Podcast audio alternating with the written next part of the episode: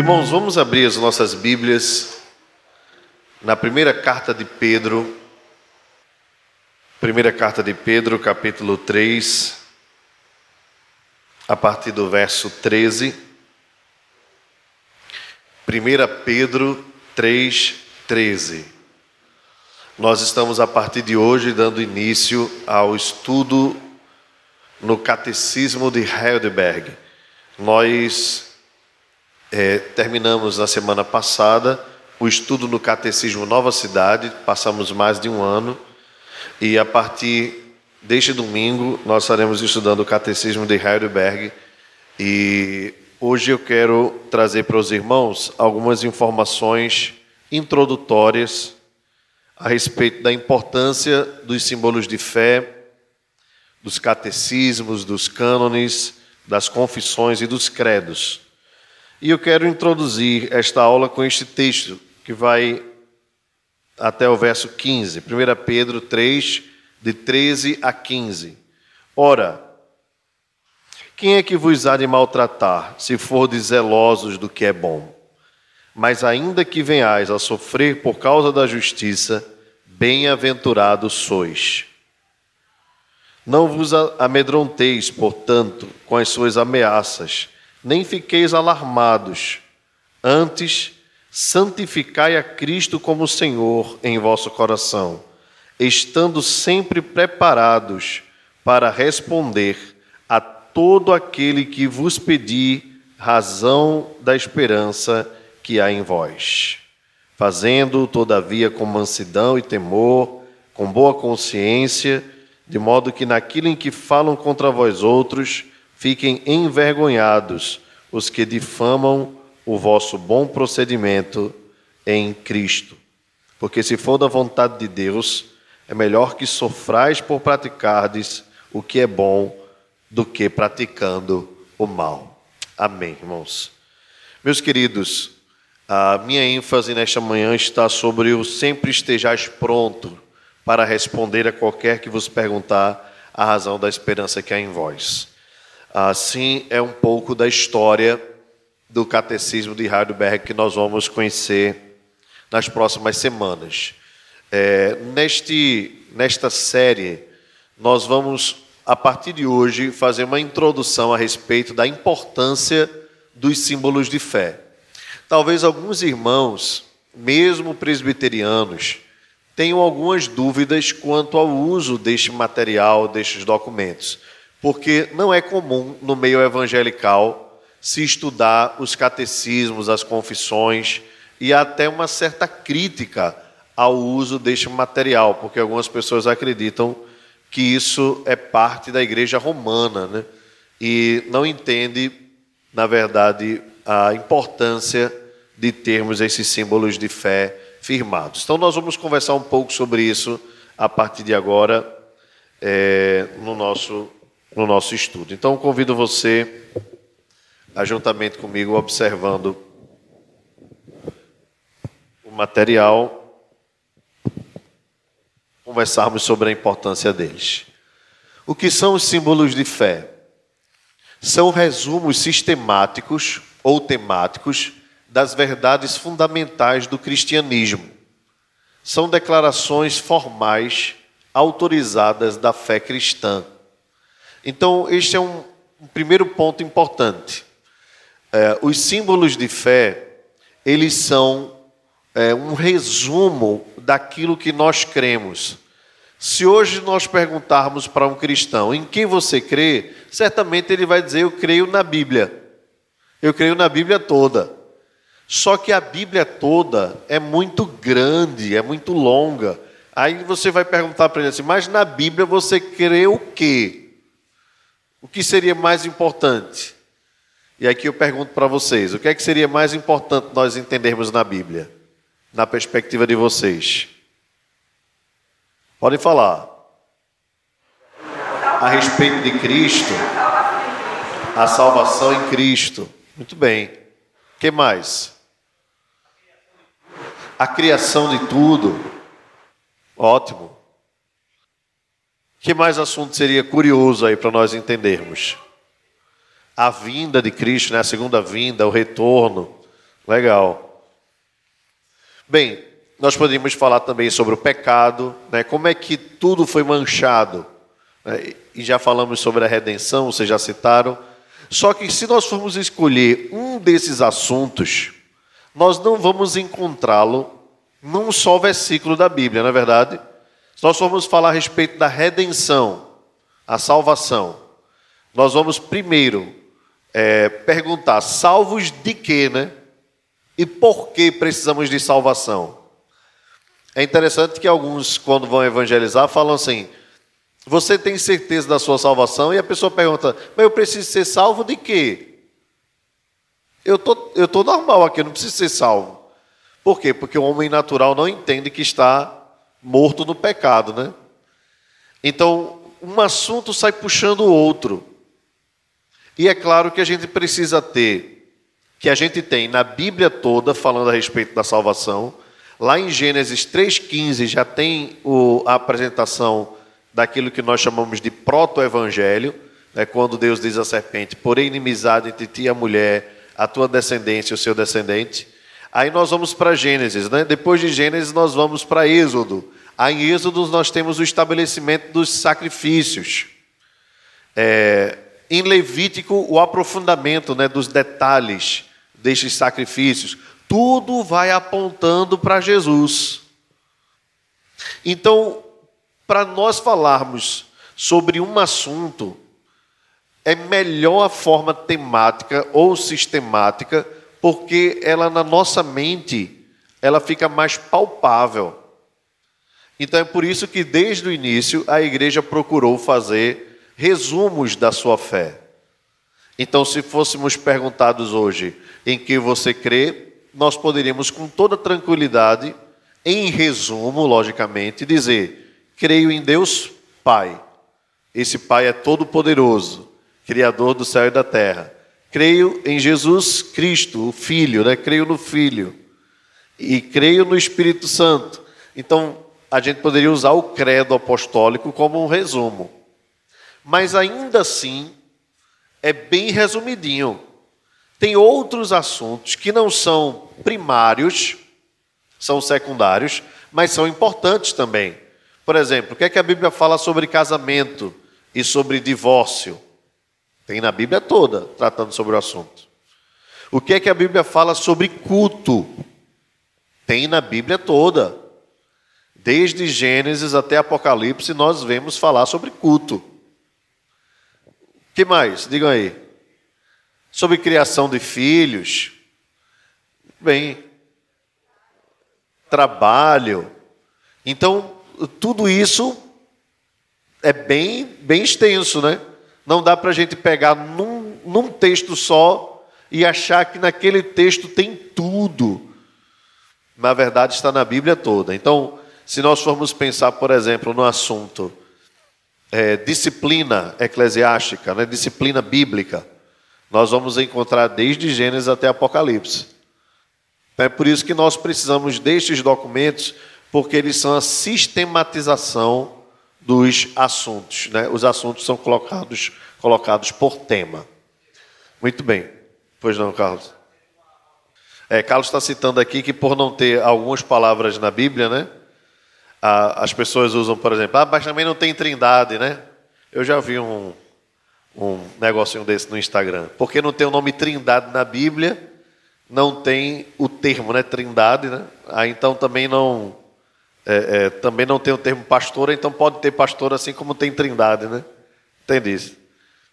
Bem, por isso que é importante estudar exatamente, porque nós vamos ver, por exemplo, quanto aos ofícios, né? Esse assunto que você tocou aí está no assunto os ofícios da igreja.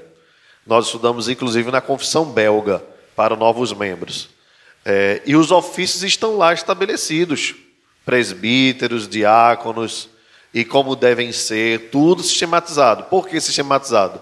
Porque a gente precisa do Antigo Testamento, no Antigo Testamento, tratando desse assunto especificamente, né? Sobre ministério feminino. No Antigo Testamento, todo sacerdote era homem. Da mesma forma, no Novo Testamento, tanto em Tito, quanto, tanto no, no Evangelho, né, como Jesus chama os apóstolos, tanto depois em Tito e em Timóteo, nós vemos lá uma das qualificações para o ministério que seja homem. O ministério oficial da igreja, né? a, a liderança masculina. Então veja que assuntos, sejam eles do esqueleto da fé ou assuntos mais secundários, todos eles estão na Bíblia toda. E a gente precisa então ter uma sistematização para a gente aprender melhor. Veja, na nossa mente, tudo também a gente sistematiza. Se você vai fazer uma reforma na sua casa, uma reforma total, vamos lá, você ganhou uma bolada aí e vai fazer uma reforma na sua casa, coisa boa, né? E aí você vai pensar o quê? Em cada cômodo, não é verdade? O que é que eu preciso na cozinha? Preciso disso, disso, daquilo. O que é que eu preciso no quarto das crianças? Isso, isso e aquilo. O que é que eu preciso no banheiro? Então, a gente vai sistematizando. Tudo na vida a gente sistematiza. É natural da mente humana. Então, da mesma forma, os documentos nos ajudam nesse sentido. Quatro tipos são os principais. Os credos, que é um dos que nós citamos aqui, né? o credo apostólico, tem também o credo de Atanásio e tal. As confissões de fé. As confissões, elas são mais extensas, ok? Elas tratam desde a Bíblia, a revelação de Deus, depois sobre o caráter os atributos de Deus, e vão até o juízo final, tratando até de assuntos que não são dos mais importantes, mas também tratando desses assuntos, como, por exemplo, a importância dos sínodos e essas coisas mais voltadas à administração da igreja. Os catecismos são em formas de pergunta e resposta que facilitam o entendimento por serem mais breves, né? embora alguns possam ser até mais longos. E os cânones são respostas a determinados assuntos. O principal cânone que nós temos é o cânone de Dort, que é uma resposta do, do, do sínodo de Dort às indagações feitas por Jacob Arminius, isso no período pós-reforma protestante. Armínio quis defender cinco teses é, que foram contrárias ao que a Bíblia ensina. E o sino de Dort, então, levantou os cinco pontos do calvinismo. Nós estamos estudando no curso para novos membros também. Bem, vamos lá. Aqui falando um pouquinho, né? Os créditos são declarações mais resumidas. É, os principais, o credo de Seno, o credo de Atanásio. E, claro, o credo apostólico. Pode passar aí, presbítero Luciano. As confissões distingue-se dos credos quanto aos tamanhos, são mais detalhadas, é, e geralmente são produtos da reforma protestante, tá? É, resultado aí das indagações. Por exemplo, a Confissão de Fé de Westminster, ela demorou cerca de 14 anos para ser produzida. 14 anos de reuniões dos maiores teólogos, em especial da Inglaterra, e a produção final foi a Confissão de Fé de Westminster. É, um credo é uma confissão, pode ser pessoal, mas em geral esses termos estão usados para, entre, para empregados para designar encredos e confissões que, embora possam ter sido escritos por uma só pessoa, adquiriram representatividade, sendo adotados por igrejas e movimentos ou denominações. Como, por exemplo, o credo de Atanásio, foi escrito só por ele, mas foi adotado pela igreja. Os catecismos são um resumo é, em, em, formas de perguntas e respostas e servem como ferramenta para a instrução da igreja. Os mais antigos, irmãos, os mais antigos mesmo, lembram que era usado o catecismo, é, inclusive nas épocas mais remotas, é, com o uso da palmatória. Certo? Então, os pequenininhos é, da mesma forma que era o ensino formal, né, antigamente, a pedagogia da palmatória.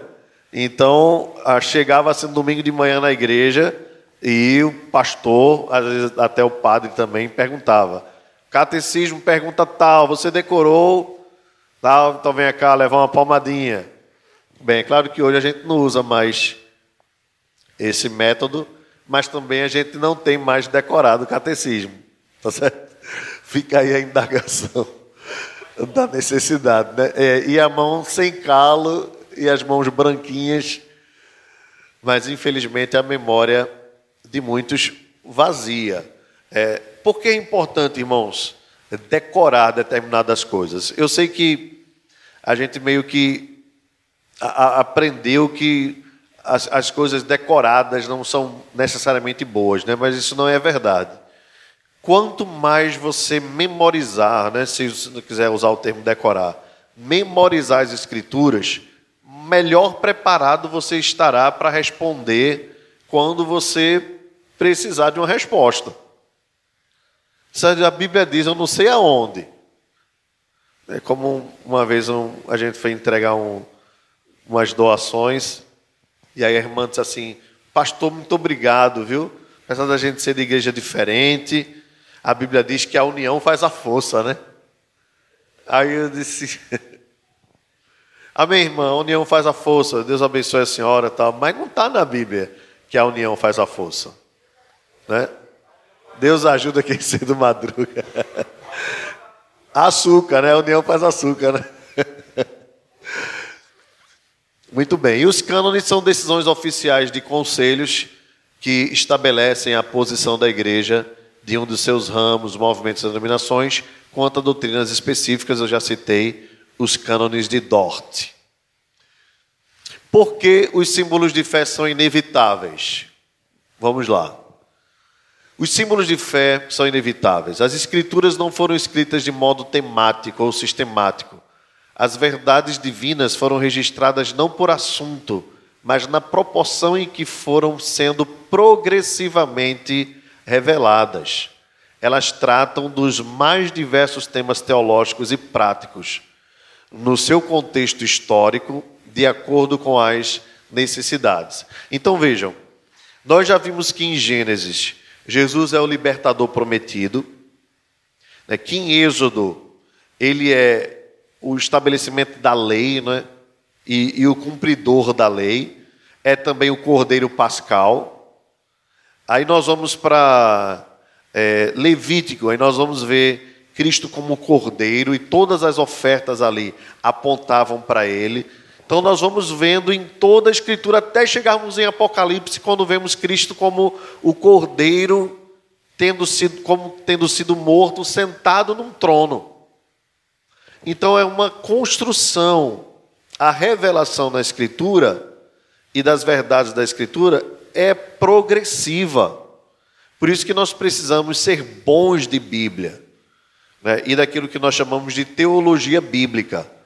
Porque a gente pensa no assunto e vai lembrando o que em cada livro, ou pelo menos na maioria deles, a gente encontra uma resposta para os assuntos. No caso de Cristo, claro, nós encontramos em toda a Escritura. Pode passar aí. Mas o processo de interpretação é, das Escrituras como um todo, inevitavelmente conduz à sistematização da revelação bíblica consciente ou inconscientemente, a mente humana sistematiza essas verdades tematicamente, procurando formar um todo consciente. É, vamos pensar em mais um assunto para a gente refrescar a memória, né? Quando a gente fala sobre relacionamento misto, um crente com um descrente. É, no caso aí, eu estou citando a situação de casamento, tá bom? Nós vamos encontrar na Bíblia, lá em Gênesis, Abraão já dando um primeiro sinal, mandando o seu servo Eliezer buscar uma pessoa que fosse da sua própria terra. Aí nós vamos é, lá para o livro dos reis e vamos ver Salomão se envolvendo com mulheres de outros povos. E isso trouxe grande ruína para Israel, porque cada esposa que ele tinha de outro povo trazia um Deus para dentro de Israel. Chegou um momento em que Jerusalém estava repleta de imagens e o povo voltado para a idolatria. Quando nós vemos, depois da queda de Jerusalém, a Babilônia, invadindo, 70 anos depois o povo volta. Neemias volta com o povo. E aí, quando Neemias olha o povo voltando, vê os israelitas com um monte de mulheres estrangeiras. O que é que Neemias faz com eles? Vocês lembram ou não? Pega pelos cabelos e arranca os cabelos deles. E diz: não foi por causa disso que Deus nos abandonou. Escolham agora, vejam que decisão. Escolham agora. Se vocês quiserem se voltar para o Senhor, vocês vão precisar deixar as mulheres e os filhos. Você vai dizer assim: e Deus é contra a família? É. Deus é a prioridade. Aquilo foi uma situação específica, tá, irmãos? Por favor, não arranque o cabelo de ninguém. Mas aquela era a situação do seguinte: vai recomeçar, recomeçar com os mesmos erros? Não. Nós não vamos querer mistura. Quando chega lá em, e, e exatamente Neemias assim, não foi nisto que pecou Salomão? Veja, Neemias fazendo o que nós estamos fazendo aqui, teologia bíblica, voltando para o texto bíblico e aplicando aos seus dias. E aí, quando nós vamos para Coríntios, nós, vamos, nós vemos o Senhor dizendo que não há união entre trevas e luz. E depois Paulo orientando, dizendo para as viúvas: aquelas que forem constituir novo casamento, casem-se somente no Senhor. Aquelas que haviam sido abandonadas pelos seus esposos, né? ou viúvas. Então o princípio está claro em toda a Escritura. O crente deve casar-se com um crente, uma crente. É só fazer teologia bíblica. Assim, inevitavelmente, cada pessoa tem um credo e revela ao orar e ao anunciar o evangelho na sua própria vida diária. Alguém pode dizer assim: "Ah, eu não tenho um credo não, eu creio na Bíblia toda". Bem, mas se você perguntar, ela vai responder o que é que ela crê. Então, naturalmente, toda pessoa tem um credo. Até aquela que não crê em nada tem um credo. Creio em nada. É um credo. Agora, para onde esse credo vai levá-la? É, bem, quando nós falamos, adoramos a Deus, né, nós dizemos quem Ele é, confessamos os nossos pecados, quando suplicamos Sua graça, quando intercedemos, quando agradecemos. Bem, quando nós oramos, inevitavelmente nós professamos um credo. Oramos em nome de Jesus, então é porque nós cremos em Jesus. Pode passar, Luciano. A questão, portanto, não está na necessidade ou não dos credos e confissões, mas na escolha consciente e inconsciente entre chegarmos sozinhos ao nosso próprio credo ou considerarmos a que conclusões o corpo de Cristo tem chegado no curso da história. Então, esse é um outro ponto importante. Quando nós observamos os credos, as confissões, nós vamos vendo a construção histórica da igreja. Isso também é relevante. Por quê, irmãos? Deixa eu só eh, trazer um ponto quanto a isso. Alguns assuntos foram bastante discutidos nos primeiros séculos, outros só foram discutidos depois. Então, o produto que nós temos hoje é produto de muita construção e de muito esforço. Nas palavras de Alexandre Roger, a questão real não está, como frequentemente insinuado, entre a palavra de Deus e o credo humano, mas entre a fé testada e provada pelo corpo coletivo de Deus e o julgamento pessoal e a sabedoria não assistida daqueles que repudiam os credos. Então, a melhor coisa para fazermos é termos a Bíblia acima de tudo, sem dúvida, e depois os documentos históricos, porque são produto de estudo de pessoas que conheciam muito bem as línguas originais, que conheciam muito bem a historicidade dos textos, documentos importantes da fé cristã. Devido à natureza progressiva, não sistemática da revelação bíblica e à característica sistemática e peculiar da mente humana, os símbolos de fé são, portanto, inevitáveis. Muito bem. Semana que vem a gente vai falar sobre os propósitos dos símbolos de fé. Então, essa é a nossa introdução ao estudo do Catecismo de Heidelberg, que nós iniciaremos em breve. Depois desse material aqui, eu quero ver se eu trago um resumo histórico do que foi a produção do Catecismo de Heidelberg. É, há dois livros, pelo, um livro pelo menos, que eu conheço que conta essa história, que é muito, muito bem contada. Eu vou trazer depois para os irmãos a dica do livro. Vamos ficar de pé, vamos orar. Pai amado, muito obrigado porque tu nos chamaste à salvação pela graça. Obrigado porque nos trouxeste para uma fé firme, uma fé bem fundamentada, bem formada, a fim de que nós não nos desviemos nem para a direita nem para a esquerda por qualquer vento de doutrina. Ajuda-nos, Deus, mediante o estudo da tua palavra, sistematizada nos catecismos, confissões, credos, cânones, a termos as orientações para a base daquilo que nós precisamos para o dia a dia. Obrigado por tudo. Ajuda-nos nesta manhã, em nome de Jesus. Amém.